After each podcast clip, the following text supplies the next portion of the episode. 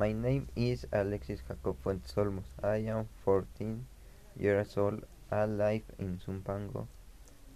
I live with my parents and a sister and my favorite colors such as blue, gray, black, among others and my favorite hobbies is flying and my favorite food is tacos al pastor and my goal is to be a famous architect and I want to travel to Spain.